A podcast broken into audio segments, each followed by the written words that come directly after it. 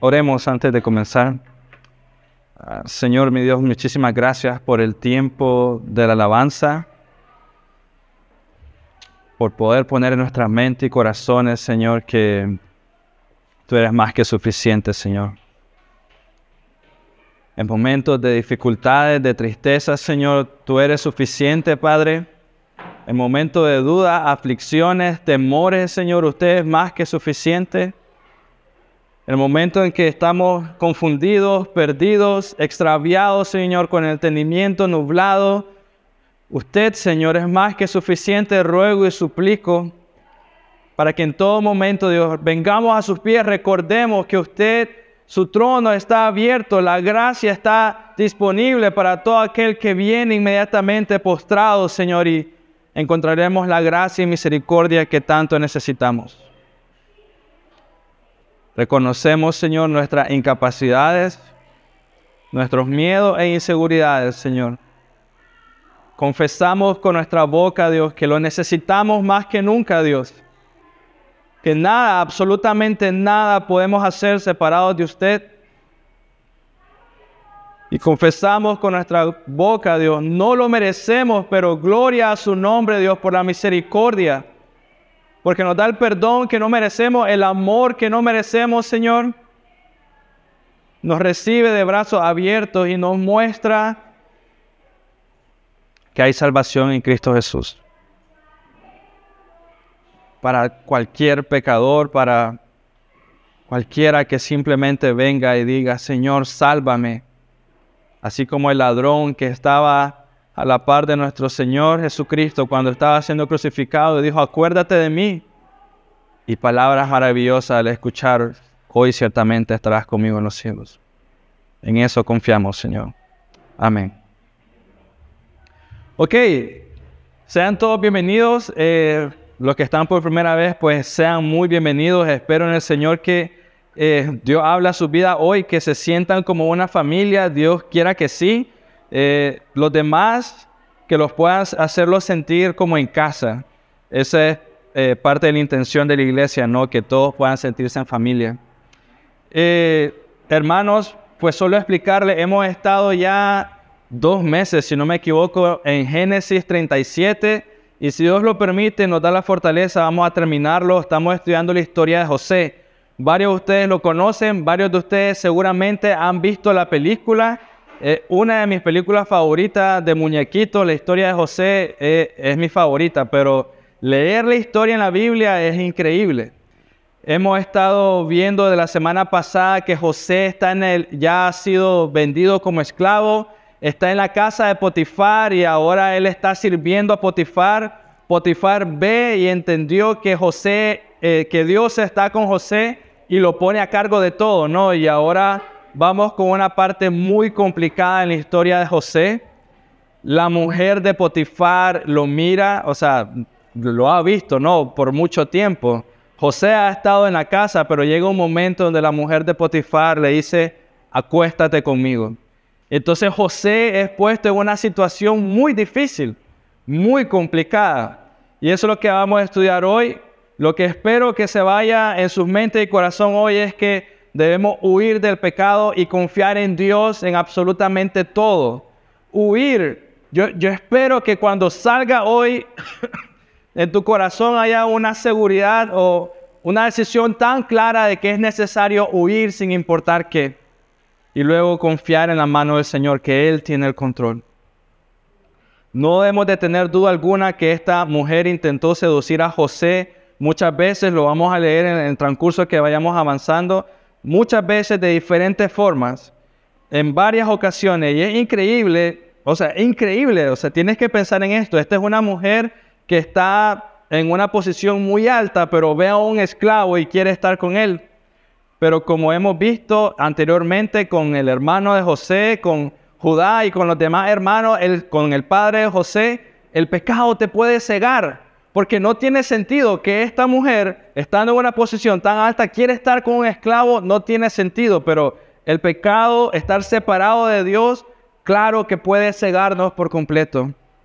Esta mujer no solo estaba haciendo una propuesta indecorosa, o sea, era una mujer casada y le estaba proponiendo a este hombre acostarse con él, pero sino que en la mente de cualquier hombre ese tipo de propuesta era algo a considerar. O sea, él era un esclavo y la mujer de mi amo me está eh, proponiendo esto y esto probablemente era una oportunidad para conseguir una posición más estable como esclavo o, conseguir favores como esclavo.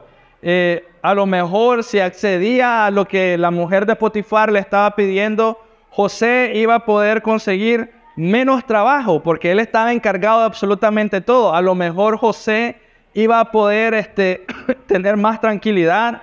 Significaba una oportunidad o, eh, significaba algo que lo podía llevar a mejores oportunidades, una oportunidad para recibir mejores favores. No, él iba a estar engraciado con la esposa de mi jefe. Entonces me conviene. Una oportunidad para a lo mejor no sufrir tanto. De hecho, algo interesante, quiero que recuerde el hermano mayor de Judá, Rubén. Rubén se acostó con una de las concubinas de su papá. Y en ese tiempo, en la historia, si José se hubiera acostado con la esposa de Potifar, significaba que él estaba buscando la, la posición de Potifar. Significaba que José realmente estaba como haciendo una insurrección, levantándose y ahora yo soy el hombre de esta casa. Haber, haber hecho eso, todo el mundo hubiera entendido eh, como que José se estaba rebelando en contra de Potifar y ahora él quería ser el dueño y señor de absolutamente todo. Y eso pues hubiera puesto a Potifar en una decisión clara de matar inmediatamente a José. No, no había nada que pensar. Hay tanto que aprender de la actitud de José, pero primero quiero que miremos la actitud de la esposa de Potifar. Primero quiero que miremos cómo comienzan las escrituras en el versículo 7 y 8. Si tienes una Biblia, Génesis capítulo 37, el primer libro de la Biblia, perdón, Génesis capítulo 39, versículos 7 al 18. Dice, voy a leer los primeros dos.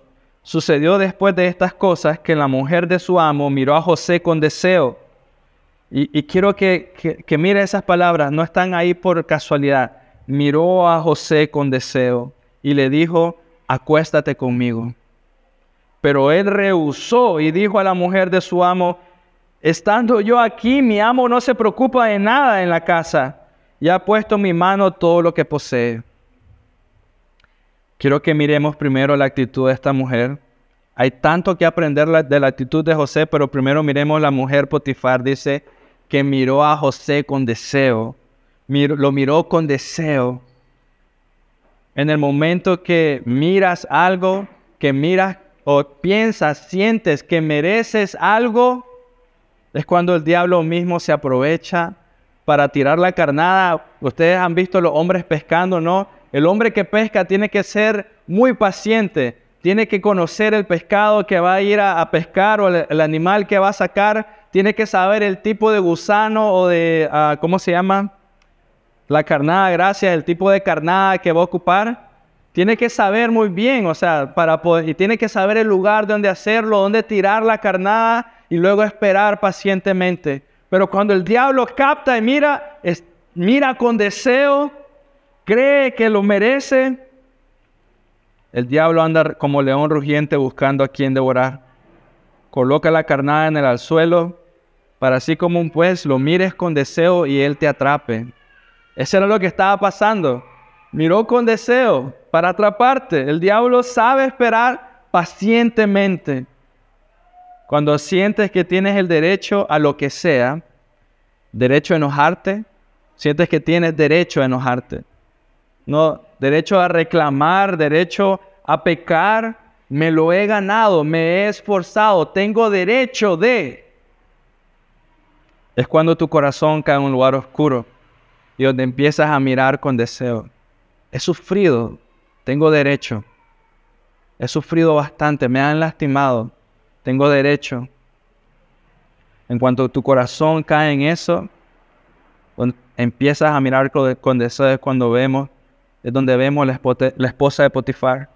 Y te voy a dar un ejemplo muy sencillo, pero muy, muy aparte de esta historia, pero quiero que lo, que lo relaciones. La mayoría de que estamos aquí somos padres. eh, yo creo que todos los papás que ya tenemos hijos en la escuela se van a relacionar con lo que les voy a decir. Pero cuando tus hijos salen bien en clases, salen bien, o sea, no sé cuál es tu estándar de bien, 80 para arriba, no sé, yo sé que hay papás 95 para arriba o algo, pero salen bien en clases, 80 para arriba. Cuando tus hijos salen bien en clase, te pregunto, eso les da derecho, y escucha mi palabra muy bien, le da derecho a tu hijo de mandar un regalo. Le da derecho. Papá, como saqué, mamá, como saqué arriba de 95, tienes que comprarme, no sé, un, un Wii o lo que sea, un Nintendo Switch no sé, no sé mucho de eso porque a mí no me gusta mucho eso, pero mamá, papá, salió el nuevo, lo que sea, o está la película tal, tenés que llevarme a Managua a verla porque la quiero ir a ver. Si tu hijo sale bien en clase, ¿tú crees que él tiene el derecho de demandar un regalo? No. Por supuesto que no. Y una vez yo les he dicho, ese es tu trabajo, estudiar. Eso es lo que se supone que debes hacer. Enseñarle que somos siervos inútiles que simplemente hacen lo que su amo les ordena. El Señor, ¿no? Siervos inútiles que hacen lo que deben. Pero cuando tus hijos crecen así, se sienten con el derecho de demandar, que tienen derecho de demandar algo, ya lo has perdido.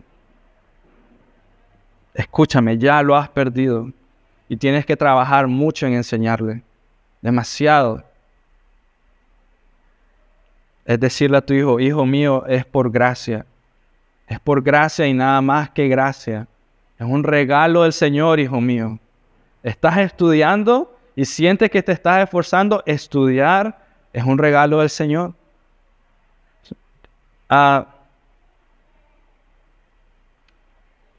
mi familia y yo tenemos un familiar ahorita que está pasando en una circunstancia muy difícil y tuvimos el chance de hablar con su mamá el viernes y me dijo algo en lo que estábamos hablando que yo me quedé, wow, está en la cárcel por un accidente. Y la manera de cómo la mamá está viendo la misericordia de Dios en la mano de su hijo en medio de la cárcel es increíble. Porque él ha sido golpeado dentro y por su pecado está sufriendo las consecuencias y su corazón está dolido. Pero algo que dijo en medio de la historia a mí me sorprendió porque él le dice a su hijo, hijo, ha agradecido con el Señor, porque pudiste haber tenido un accidente y perdido los pies y estar aquí de todos modos, ¿no? Te mandan al hospital, te recuperan y así sin pies irías a la cárcel. Hijo, agradecele al Señor y yo me quedé, es cierto, es muy cierto. Es por gracia, hijo mío. Es por gracia y nada más que por gracia. Si aquello que miras con deseo no es el Señor, entonces habrá graves problemas. Si aquello que estás mirando no es el Señor, sea lo que sea, habrá graves problemas. Si tu corazón te sientes con derecho de exigir lo que sea, hay graves problemas hay graves problemas porque en ese momento tú te estás colocando por encima de alguien más y estás pensando que tu exigencia Dios la debe escuchar. Si aquello que miras con deseo no es el Señor, hay problemas. Ahora meditemos un poco en la vida de José. Potifar ve que él es un hombre esforzado y eh, que la mano de Dios está sobre él, como lo miramos la semana pasada, Así que Potifar lo coloca por encima de todo, ¿no? Él es el mayordomo. Eh, le coloca más responsabilidades según sus capacidades, ¿no? Potifar no pone a José por encima de toda la casa si no supiera que José podía, o sea, controlar todos sus bienes, todos los esclavos, todo lo que sea, lo que, sea que tenía que hacer, él estaba seguro que, eh, que José lo iba a poder hacer. Y ese principio es importante aprenderlo. Porque en la sociedad hoy en día y en la iglesia tristemente también sucede lo contrario. A mayor cargo, a mayor responsabilidad es más flojo el hombre. Menos, menos esfuerzo. O sea, es, es increíble. Pero esa no es la actitud de José. O sea, a mayor responsabilidad miras que él está esforzándose menos. Para nada, más bien estaba donde su papá y era flojo. Llega donde como esclavo y le ponen más responsabilidades, más responsabilidades y sigue esforzándose más aún. lo mandan después, la semana que viene lo vamos a ver, lo mandan al calabozo y sigue esforzándose todavía más. Entonces, mientras más trabajo y mayor responsabilidades, eso trae para él mayor confianza puesta sobre él. En la mente y el corazón de José, tener todas estas responsabilidades no era una oportunidad para aprovecharse. O sea, tener todos estos beneficios, si los quieres llamar así, o estar bajo la mano de gracia de Potifar, porque no le negaba nada, lo vamos a leer, no era en la mente y el corazón de, de José, perdón, una oportunidad para aprovecharse, pecar, despreocuparse. Ahora yo mando, mando a los esclavos a que hagan todo el trabajo y si no lo hacen, les echo la culpa a ellos. No, sino que él, él lo ve como un privilegio para esforzarse y depender más en el Señor. Más trabajo, más responsabilidades, un privilegio para esforzarse más y depender más en el Señor. Cualquier otra persona podría decir, en la posición de José, escucha la propuesta de la esposa de Potifar, me merezco este pequeño desliz. Mira todo lo que he hecho por Potifar. Le he multiplicado los bienes. O sea, si no fuera por mí, él no tendría tanto dinero o tantas riquezas como la tiene ahora. Gracias a mí, Potifar, estás donde estás y nosotros somos muy buenos a, pecar en eso, ¿no? Yo recuerdo mi primer, uno de mis primeros trabajos. Yo estaba súper contento de mi primer trabajo, me acuerdo, mi primer salario. Como la semana ya estaba como que, ah, la que exigen esta gente y me pagan muy mal, qué horrible. Entonces, pero era, pero el corazón, mira, el corazón, el corazón, me lo merezco, me merezco, mira, eso es ahora que lo veo, es súper tonto. Era mi primer trabajo. No, me daba, no tenía nada de experiencia, me dieron la oportunidad. Era un buen salario para hacer mi primer trabajo, pero el corazón mal agradecido. Merezco algo más. Era, ya me imagino el Señor como, ay, no, qué niño más tonto. como, no sabes lo que dices. Y ahí, hermanos, entra el pecado. Pero no vemos tal caso en José. Él no coloca excusas para pecar. O sea, él no dice, me he esforzado tanto, por lo tanto, puedo pecar. No lo piensa. No vemos queja en José. Entonces, hermano, un principio sencillo. A mayores privilegios, mayor debe ser el cuidado de tu corazón. A mayores privilegios, uff, mayor debes tener, más, todavía más debes tener cuidado de tu corazón. Porque fácilmente podemos pensar que porque estás sirviendo en la iglesia, y, escucha, esto es muy común. Estás sirviendo a la iglesia, estás ofrendando, das comida a los pobres. Fácilmente puedes pensar que estás bien, que tu corazón está bien.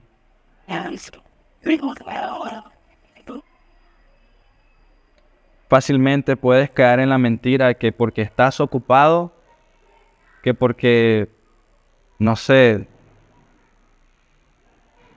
no tienes tu mente. Mira, mira a José. José no tenía su mente en pecar. José no era como que estaba buscando estar con la mujer de Potifar. Era un hombre muy ocupado. O sea, era un hombre muy, muy ocupado. Trabajaba día y noche seguramente para Potifar. Pero aún así el pecado estaba al abrir una puerta. No caigas en esa mentira. No caigas en la mentira de que si te distraes del pecado, si haces otras cosas, te vas a librar de pecar. No es cierto. No va a pasar. Realmente te pregunto, ¿realmente crees que distraerte, una solución terrenal, va a salvarte de tu propio corazón pecaminoso? Mira, y el ejemplo es súper sencillo. Es sencillísimo. Digamos, eh, que tu, tu problema es la codicia, codicias cosas materiales o otra persona, un hombre, una mujer, lo que sea, te pregunto, ¿quitarte los ojos va a resolver ese problema? Por supuesto que no. Está en tu corazón, está en tu mente, está ahí arraigado. Por, por consiguiente, estar ocupado dar comida a los pobres, que es bueno, no estoy diciendo que no, pero hacer todas estas cosas no te librarán de tu corazón pecaminoso, jamás lo harán. La única razón por la que vas a estar bien y vas a, correr del pecado como lo hizo José, lo único que te librará del pecado es porque el Señor está en tu corazón día y noche. Eso es lo único. Que tu deleite sea el Señor, que tu gozo sea el Señor, que vivir para Él sea lo que te da a fuerzas cada día, porque constantemente estás dependiendo de Dios, orando a Dios. ¿Recuerdan Juan 15, separado de Dios, nada puedes hacer? Nada. ¿Podrías distraerte? Claro que sí, pero el pecado estará siempre ahí, listo, como el pescador, ¿no? En el momento que bajes la guardia para entrar. José nos enseñó un ejemplo práctico en esto. Mira la respuesta que José le da eh, a la esposa de Potifar. Estando yo aquí, mi amo no se preocupa de nada en la casa. Lo primero que le contesta, piensa en su amo. Y ha puesto en mi mano todo lo que posee. Él entendía la responsabilidad que tenía. No hay nadie más grande que yo en esta casa. Entiende sus responsabilidades y nada me ha rehusado excepto a usted. Pues es su mujer. Y aquí viene la pregunta maravillosa, José. ¿Cómo entonces podría yo hacer, y mira las palabras que ocupa, esta gran maldad y pecar en contra de Dios? esta gran maldad y pecar en contra de Dios. La mujer le estaba dando la oportunidad de ser como Potifar. El hombre está pensando, ¿cómo puedo yo pecar en contra de Dios de esta manera? ¿Por qué dice eso? Quería recordarle a la esposa de su amo la obligación que ella tenía. Quería decirle, recordarle, estás casada, ¿cómo voy a pecar en contra de tu esposo? Quería recordarle a ella la importancia del matrimonio. quería recordarle que hacer algo así sería un pecado terrible.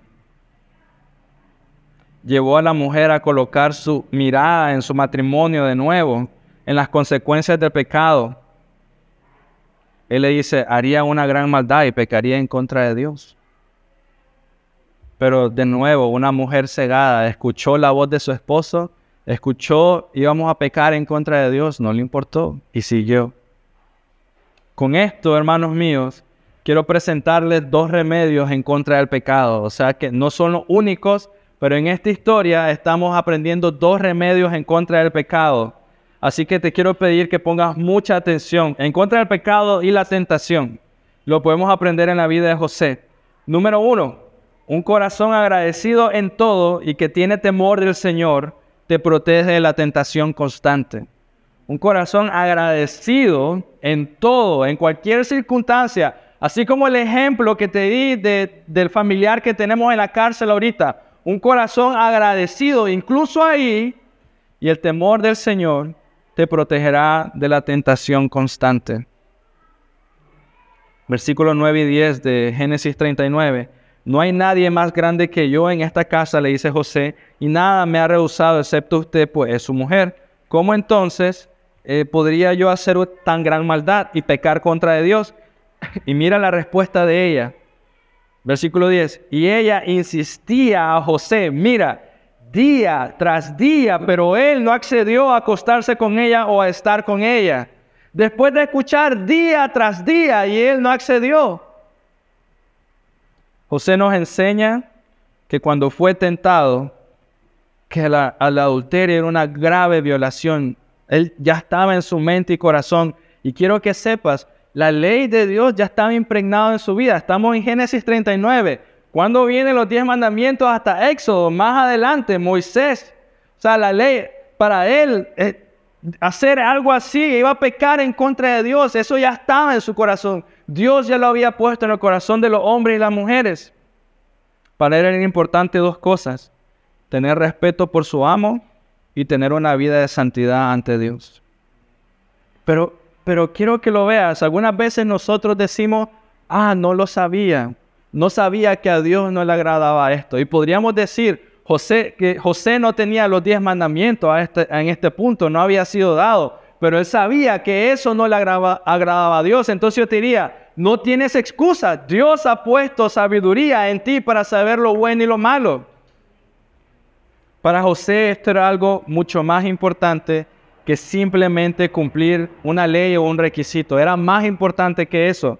No era que él estaba cumpliendo algo para ganar favor con Dios, no era eso, o sea, no era, de hecho, no eran solo los cristianos que creían, bueno, no ya, o los judíos que creían que el adulterio era malo, incluso los mismos egipcios no creían que no era, que no era correcto.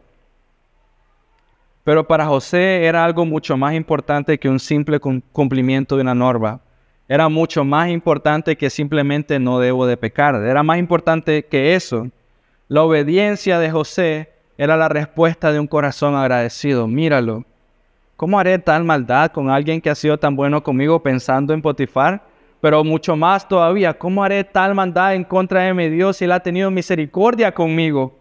La obediencia de José el cuidado de su corazón de no pecar en contra de Dios, de Potifar y en contra de esta mujer estaba arraigado en un corazón agradecido.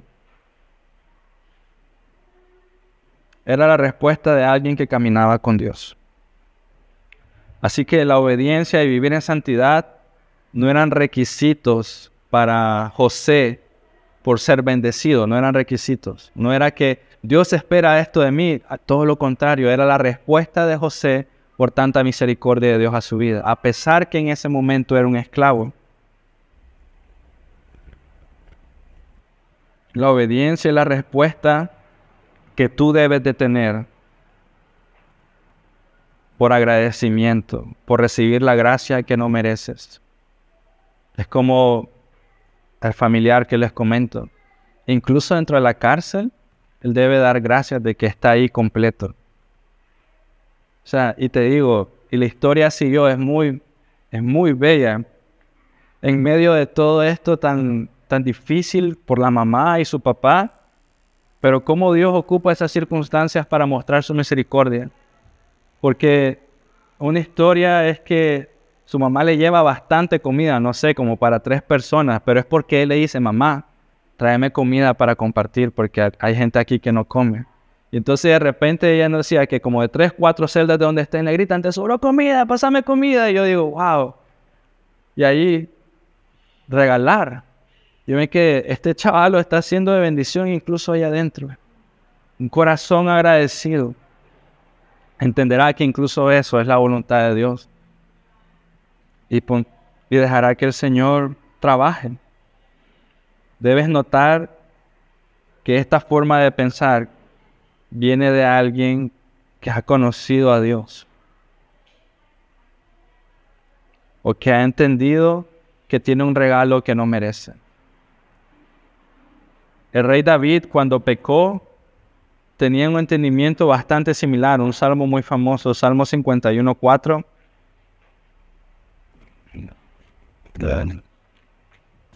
Él dice, contra ti, contra ti solo he pecado y he hecho lo malo delante de tus ojos, de manera que eres justo cuando, me, cuando hablas y sin reproche cuando juzgas.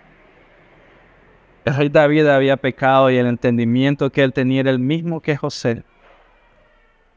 ¿Cómo haré este mal en contra de mi Dios? Y David, el rey David, cuando pecó igual, contra ti solo contra ti he pecado es increíble, pero es lo que debe estar en tu mente, el remedio que debe estar en tu corazón, un corazón agradecido por las bondades que has recibido del Señor, la paciencia que ha tenido contigo, y luego un temor sano del Señor de pecar en contra de Él. José pudo haber justificado ceder ante la, la petición de la esposa porque él muy fácil pudo haber dicho, yo soy el esclavo, ella es mi ama, yo no tengo nada que decir ni modo. No, pudo haberlo dicho, pudo haberse excusado como, bueno, ni modo, ¿quién soy yo para decir que no? Yo le pertenezco a ella y si ella está diciendo eso, pues voy a hacerlo y, a ver qué sucede. Pero claramente puedes ver que solo los perversos de corazón caerían ante tal mentira. Solo el perverso de corazón caería o pondría una excusa así de tonta. Los faltos de agradecimiento, los que no tienen temor del Señor, usarían esa excusa. La excusa de no tengo opción, de todos modos soy esclavo del pecado. No tengo opción para caer. Claro que sí. Sí la tienes, pero estás usando eso como excusa para hacer lo que quieres. Así que te diría, puedes ver la importancia de cuidar tu corazón y ser agradecido. La importancia de colocar la mirada de Dios en todo momento, sin importar lo que está pasando, poner tu mirada en Dios. Muchos hoy tristemente podrían considerar las actitudes de la esposa de Potifar como algo de no tan importancia, algo mínimo. O sea, hoy en día el pecado sexual no, no es visto tan terrible, pero José no lo pensó así llama al pecado por su propio nombre. Él dice, ¿cómo podría ser? Y mira las palabras que ocupa, esta gran maldad, gran maldad y pecar en contra de Dios. Con esta respuesta todos podemos ver el temor del Señor nos cuida. ¿Cómo puedo pecar así en contra de Dios? Él ha sido tan paciente conmigo. ¿Cómo puedo yo caer de la manera y ser mal agradecido. Así que hermano, yo te diría, no minimices el pecado. Y quiero decirte, si en tu mente está solo pecado sexual, estás pecando en este momento, porque es cualquier pecado. ¿Cómo podré yo pecar así en contra de Dios cuando Él ha sido tan bueno conmigo? José nos demuestra un joven que se mantuvo firme, joven que se mantuvo firme hasta el final contra todas las artimañas del diablo. O sea, esta mujer, la esposa de Potifar, primero como que le habló dulce al oído, pero por última instancia usó la fuerza. O sea, llegó al punto de usar la fuerza para obligarlo. Pero eso no tuvo éxito. Número dos, el remedio maravilloso contra el pecado, huye del pecado y sigue la justicia con tus hermanos de la fe. Huye, pero no te quedes ahí. Ven a la iglesia. En pocas palabras, huye y ven a la iglesia. Y te voy a explicar por qué más adelante, aunque José no tuvo esa oportunidad en ese momento. Versículos 11 y 12 de Génesis 39. Versículos 11 y 12 de Génesis 39. Pero un día que él, que él entró en casa para hacer su trabajo, y no había ninguno de los hombres de la casa allá adentro, a mí me parece muy interesante esto. Lo miro de dos lados. José entró a la casa cuando no había nadie y yo pienso que eso lo hacía él para cuidarse. Pienso yo que lo hacía él para cuidarse. O sea, buscaba trabajar y buscaba los momentos adecuados para hacerlo. Pero luego versículo 12, entonces ella tomó a José eh, de la ropa y le dijo, acuéstate conmigo, segunda vez, pero él lo, él le dejó su ropa en la mano y salió huyendo afuera. O sea, ella estaba atenta ahora. Estaba atenta para hacer, para hacer lo que quería hacer. Y buscó el momento adecuado. Sus esfuerzos por seducir a José fracasaron. ¿Y por qué fracasaron? José tenía fuertes convicciones de no pecar en contra de Dios. Tenía un corazón agradecido de no, no ceder, no comprometer y en el punto de mayor perversidad de esta mujer, ¿cuál fue la respuesta de José? Huyó. Huyó. Normalmente, ¿qué hacen? Yo no digo que sea el caso aquí, pero la sociedad hoy está tan perversa que si un hombre, si yo hiciera eso, digamos, Dios me libre de eso, y corro, la mujer va a decir, uy, qué cobarde que es, en lugar de decir, estoy pensando en tu corazón y no quiero pecar en contra de Dios y de ti. Pero tan perversa estamos. Huyó para cuidar su corazón y para cuidar de la esposa de Potifar, de la mujer que no pensaba en él. O sea, realmente esta mujer no estaba pensando en Potifar. No era como que ven, eh, perdón, no estaba pensando en José, no era como que ven, José, conmigo vas a estar mejor.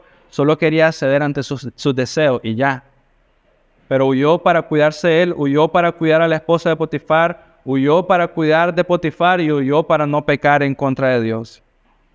Y aún así, aún así, José fue declarado culpable. Y eso cualquiera de nosotros diría, ala, o sea, qué mal, ¿por qué? Si él hizo esto para bien y aún así te preguntaría, ¿hay algún indicio de que José abrió su boca para defenderse de lo que le venía? Realmente no. El ejemplo en el Nuevo Testamento de lo que está pasando es 2 de Timoteo 2.22. 2 de Timoteo 2.22. Huye pues de las pasiones juveniles. Y ahora escucha, por eso es que te dije que huye del pecado y sigue la justicia con tus hermanos de la fe. Te lo digo por este versículo. Este es el, este es el consejo. Huye pues de las pasiones juveniles. Sigue la justicia, o sea, que no te quedes solo con huir, no es solo eso. Sigue la justicia, la fe, el amor, la paz con los que invocan al Señor con un corazón puro. O sea, es como que huye, pero no te quedes así. Ve con tu familia en la fe. Ve al, círculo de protección, si lo quieres llamar así, donde tu corazón va a ser protegido, apreciado, animado, consolado. Ahora, con lo que has escuchado hasta el momento, ¿cuál era la mayor preocupación de José? Está en una situación difícil ahorita. ¿Cuál era la mayor preocupación de José? Te dos opciones. Las consecuencias a su vida por esta mentira que estaba haciendo la mujer de Potifar, o sobre todas las cosas, sin importar lo que pase, a él lo único que le importaba era honrar a Dios. Porque mira, él está contra la espada y la pared ahorita. Si él cede, peca en contra de Dios, peca en contra de Potifar, peca en contra de, de la esposa de Potifar. Si él no cede, esta mujer ha mentido y este hombre puede morir. O sea, está en una situación difícil. Y cualquiera de nosotros pensaría, bueno, voy a ceder ante ella, por lo menos voy a sacar algo. Pero en la mente y el corazón de, de, José, perdón, lo más importante para él era honrar al Señor. Sin importar lo que pasara con su vida. Lo más importante, honrar al Señor. Calvino lo decía de esta manera, dice, José vio que debía aceptar el peligro y escucha, aceptar el peligro de perder tanto su carácter como su vida.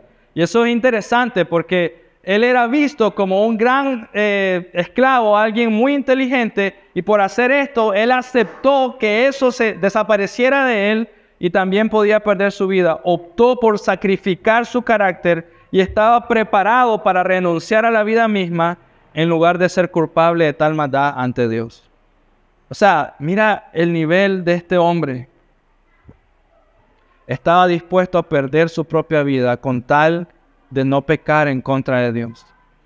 Estaba dispuesto a recibir maldad de esta mujer, mentira de ella, dispuesto a recibir cualquier cosa con tal de no hacer tal maldad en contra de su Dios. Y eso es lo que pasa con los creyentes hoy en día.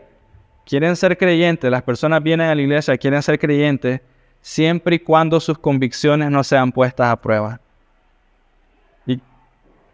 siempre y cuando todo vaya bien. Pero no se trata de eso. O sea, las personas hoy en día quieren ser creyentes siempre y cuando no tengan que vivir por fe. Siempre y cuando no tengan que ceder ante algo. Siempre y cuando las cosas vayan según mis planes. Dios no quiere hijos solo de nombres. Tú no quieres hijos solo de apellido.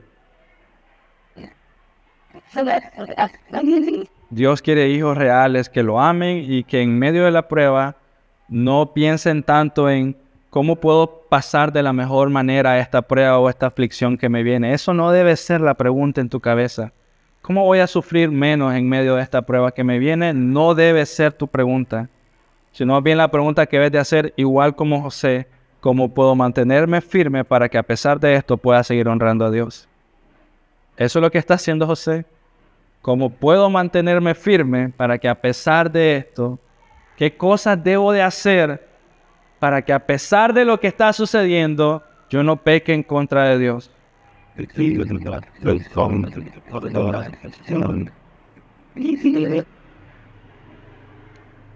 Una vida así, hermano, nos va a ayudar a apreciar mucho más el corazón de Dios. Una vida así te va a ayudar a anhelar mucho más una relación con Dios que el hecho de que sea aceptado o galardonado por las personas en este mundo. ¿Me explico? O sea, tener una relación correcta con Dios es mucho más importante a que las personas te miren o te acepten o te aplaudan todo lo que hagas. Porque al final y al cabo todo eso va a la basura. pero tu relación con Dios es por la eternidad. La Biblia nos dice que Jesús, Hebreos 5 lo habla, Él aprendió obediencia eh, por lo que padeció. Nuestro Señor aprendió obediencia, escucha, aprendió obediencia por lo que padeció. Así que nosotros podemos pensar, o deberíamos de pensar, que vamos a aprender a amar correctamente, genuinamente, de todo corazón al Señor, cuando veamos que nuestro corazón no vacila ante la tentación o ante el pecado. Cuando veamos que lo que viene, no importa lo que sea, mi corazón está firme para servir al Señor, para seguirlo a Él. En ese momento estás recibiendo un regalo que no tiene precio. Sabes que tu deleite, tu anhelo, tu consuelo, tu fortaleza es el Señor y no que tus planes se cumplan. Es un regalo, hermanos. Realmente lo es. O sea, no se, que no se pierde con nada. O sea, nada lo va a mover. Eso se permanece fiel y firme por toda la eternidad en un calabozo o en un palacio, donde sea que te encuentres, va a mantenerse firme. Entonces esto es muy claro. Cuando las escrituras nos dicen que José huyó, no debes de entender Ahora piensa en esto, el que está escribiendo esto es, es, Moisés. Moisés, o sea, la, tradición judía entiende que Moisés escribió, perdonen, los primeros cinco libros del Antiguo Testamento. ¿Qué hizo Moisés cuando mató al soldado? ¿Recuerdas? Huyó. Moisés huyó. Entonces él está escribiendo la historia de José ahorita.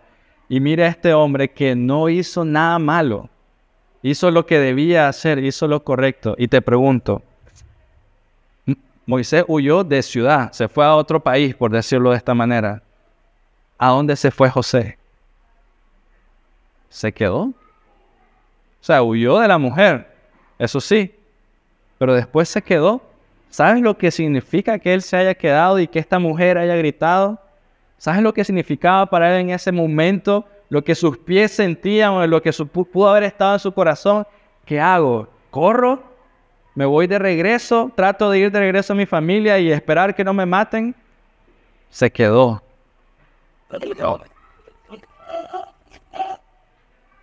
Se quedó para enfrentar las consecuencias y dejar que la voluntad de Dios actuara. Qué hombre más valiente. Porque lo podían matar, no lo iban a dejar ni hablar este hombre se acostó con, con mi esposa, mátenlo. Ya, no, no había juicio, no había nada. Así que te diría, hermanos, deja a un lado el miedo y el pretexto. Muchas veces decimos, es que no quiero ofender, es que no quiero caerle mal a la persona, es que no quiero lastimarle.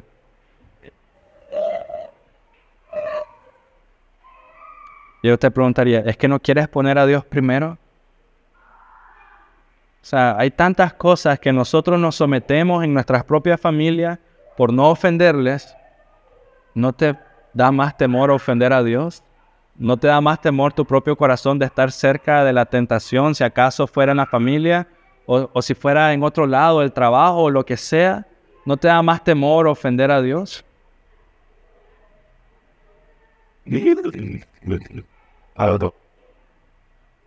¿Crees que Dios te va a decir, qué bueno, hijo mío, que estás pensando en las demás personas y me estás poniendo a mí de segundo. Dios va a pensar así. No, claro que no. Dios no se considera a sí mismo como debidamente honrado, a menos que nosotros, dejando de preocuparnos por nuestra propia reputación, lo sigamos donde quiera que nos llamen. ¿Qué significa eso? Si tú pones otras cosas por encima de Dios, Él no se siente honrado realmente no lo estás amando. ¿Cuál es el resultado? Los últimos versículos. Número 3, el creyente genuino confía en el Señor en todo momento. Son los versículos 3 y 15. El creyente genuino confía en el Señor en todo momento. Sigue así. Cuando ella vio que él había dejado su ropa en sus manos y había huido afuera, o sea, el hombre salió desnudo corriendo, llamó a los hombres de su casa y le dijo, miren, Potifar nos ha traído un hebreo para que se burle de nosotros. Vino a mí para acostarse conmigo, pero yo grité a gran voz. 15. cuando él oyó que yo alzaba la voz y gritaba, dejó su ropa junto a mí y salió huyendo afuera. Ahora, esta es una pregunta para las mujeres porque es interesante lo que la esposa de Potifar está haciendo. Es muy interesante. Si tú estuvieras en los zapatos de la esposa de Potifar, si tú fueras esta mujer, digamos que no estás, este, no estás buscando acostarte con José, pero José viene ante ti y trata de, abusar de ti, trata de acostarse, acostarse contigo eh, en contra de tu propia voluntad, ¿verdad? ¿Qué sería lo primero que sale de tu boca cuando este hombre viene y trata de hacer algo malo?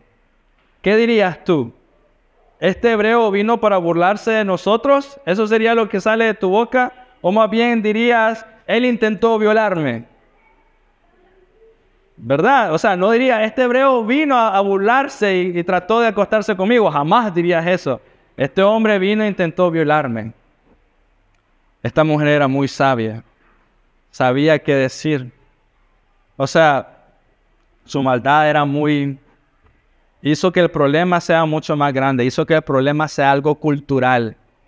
Ella dijo, este hebreo vino a burlarse de todos nosotros los egipcios al tratar de hacer algo así de perverso. Era muy inteligente.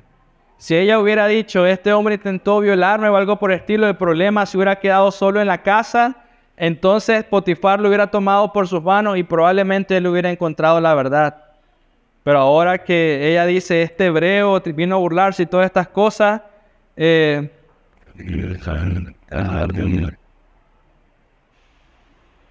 demuestra que ella sabía qué decir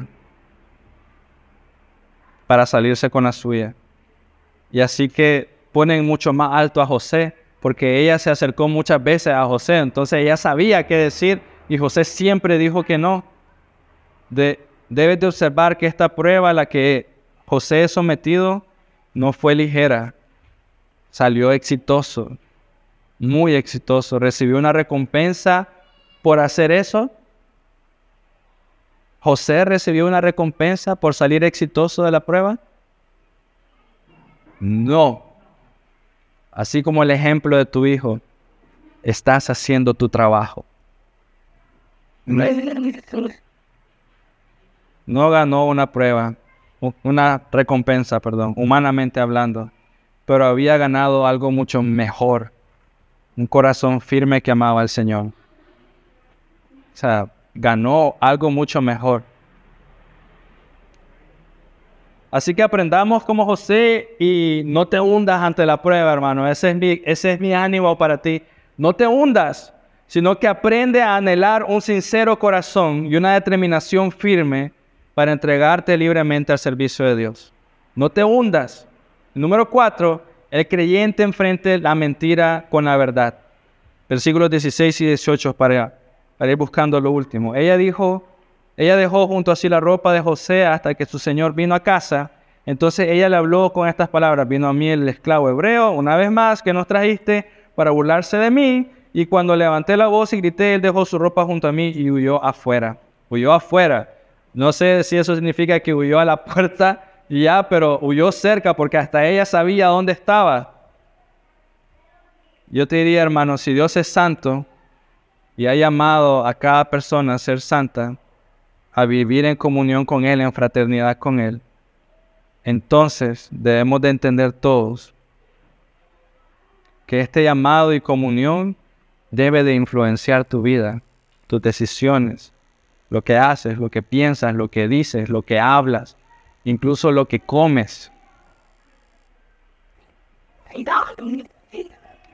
Los judíos no debían de vivir con otras naciones, debían de vivir con el Señor y para el Señor. Habían sido ser separados de las otras naciones y vivir en una relación de pacto con Dios. Y quiero enseñarte algo. El pecado de la esposa de Potifar inició en su corazón, pero fue alimentado por sus ojos. Su ojo, su mirada, miró con deseo a José. Ella puso sus ojos sobre José. Yo te diría, hay una gran necesidad de cuidar tu corazón y cuidar tus ojos. ¿Qué estás dejando que vean tus ojos? Proverbios 4:20 al 27, hermanos. Mira, si tienes una Biblia, te aconsejo que eh, lo subrayes y te aconsejo como tarea, apréndetelo. Proverbios 4:20 al 27. Hijo mío, presta atención a mis palabras, inclina tu oído a mis razones, que no se aparten de tus ojos, guárdalas en medio de tu corazón. Mira, comenzó con los ojos, que no se aparten de tus ojos y luego guárdalas en medio de tu corazón, porque son vida para los que la hallan y salud para todo su cuerpo. Con toda diligencia, guarda tu corazón, porque de él brotan las manantiales de la vida. Aparta de ti la boca perversa y aléjate de los labios falsos. Miren tus ojos hacia adelante y que tu mirada se fije en lo que está frente a ti. Fíjate en el sendero de tus pies y tus caminos serán establecidos. Versículo 27. No te desvíes a la derecha ni a la izquierda aparta tu pie, tu pie del mal. Lo que estamos viendo de José. Un verdadero creyente, hermanos, huye de la tentación, huye del pecado. No cometas el error de pensar que es un pecado pequeño. Ah, es solo una mentirilla. Debes verlo como lo que es, algo que Dios odia. El creyente huye del chisme no se queda ahí escuchando el chisme, sale de eso. El creyente huye de la pereza, se pega a él mismo, no, unas cuatro nalgadas tú mismo en la cara para que no estés con pereza y así te diriges a trabajar en lo que debes. El creyente debe huir del enojo, debes recordar constantemente que así como Dios te ha perdonado, tú debes perdonar. El pecado es contra de Dios y contra la naturaleza de Dios y su dominio. Los que aman a Dios deben de aborrecer al pecado. La gracia de Dios capacitó a José para vencer la tentación y liberarlo de pecar. Y te pregunto, si Dios capacitó a José para librarlo del pecado, ¿está dispuesta para ti esa misma fortaleza o esa misma gracia para librarte del pecado y no pecar en contra de Dios o es solo con, José? Las escrituras nos dicen que también está dispuesta para todos ustedes. 1 Corintios 10:13. No le ha sobrevenido ninguna tentación que no sea común a los hombres. Fiel es Dios que no permitirá que ustedes sean tentados más allá de lo que puedan soportar, sino que con la tentación, mira, con la tentación proveerá también la vía de escape a fin de que puedas resistirla con la tentación. Mira a José, a lo mejor el pecado sexual no era un problema para él, pensémoslo así. A lo mejor no era problema para él, tal vez de tanto trabajo, de tanto trabajar en el sol, de tanto calor, de tanta tierra, no le daba tiempo de pensar en eso, no sé, imagino no era un problema para él, pero eso no significó que en el momento que se enfrentó contra eso no huyera inmediatamente. No fue como que, vamos a ver cómo me va, huyó.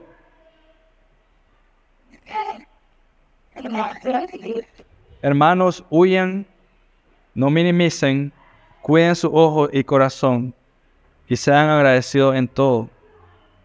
Por sobre todo confíen en el Señor. Evita el pecado, no lo dejes reposar, huye de él inmediatamente. José no se quedó para platicar con, con la esposa de Potifar, le dio razones para que ella se arrepintiera. Y el momento que ella no, no entendió, ¿qué hizo José? Huyó. Dejó sus ropas. Y te diría yo, en ese momento José nos está dando un ejemplo muy, muy, muy claro de cómo estaba su corazón delante de Dios. José literalmente salió desnudo, literal. O sea, la ropa de José era una sola pieza. Y entonces su temor en contra de pecar, eh, su, su temor de pecar en contra de Dios era tanto que no le importó salir desnudo de esa casa con tal de no pecar en contra de Dios. Yo te diría, tú o yo, no haríamos eso. No, no estaríamos dispuestos a hacer algo así. O sea, pasar la vergüenza de salir corriendo por medio de Matagalpa desnudo con tal de no pecar en esa manera en contra de Dios sería impensable. Inmediatamente tú pensarías, uy, me van a ver todos. No, me quedo aquí en un cuarto o algo por el estilo. Pero solo te enseña quién es José. Él no jugaba con el pecado.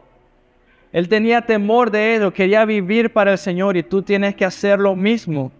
Sé valiente y confía en el Señor. Pon tu mirada en Él y sé valiente y enfrenta lo que venga para que tú puedas saber qué significa genuinamente y verdaderamente ser fortalecido por Él. Eso es lo que debe quedarte en tu mente. No pelees con tus propias fuerzas. No sirve de nada, vas a fallar. Pero pelear con la fortaleza del Señor, vivir para el Señor, qué gran privilegio poder terminar el día y decir, gracias Señor, tú me sostuviste, qué gran privilegio ver cinco años más adelante, diez años más adelante. ¿Te acuerdas ese día? ¿Te acuerdas lo difícil que fue? ¿Te acuerdas la tristeza, el dolor, el llanto, lo confundido, lo terrible que fue? cuánto dolor trajo a la familia, pero mira al Señor y su fidelidad, ¿no? Aquí estamos. Él nos ha protegido. Él ha provisto. Él ha cuidado. Confía en el Señor, Él no te abandonará. Confía en Él.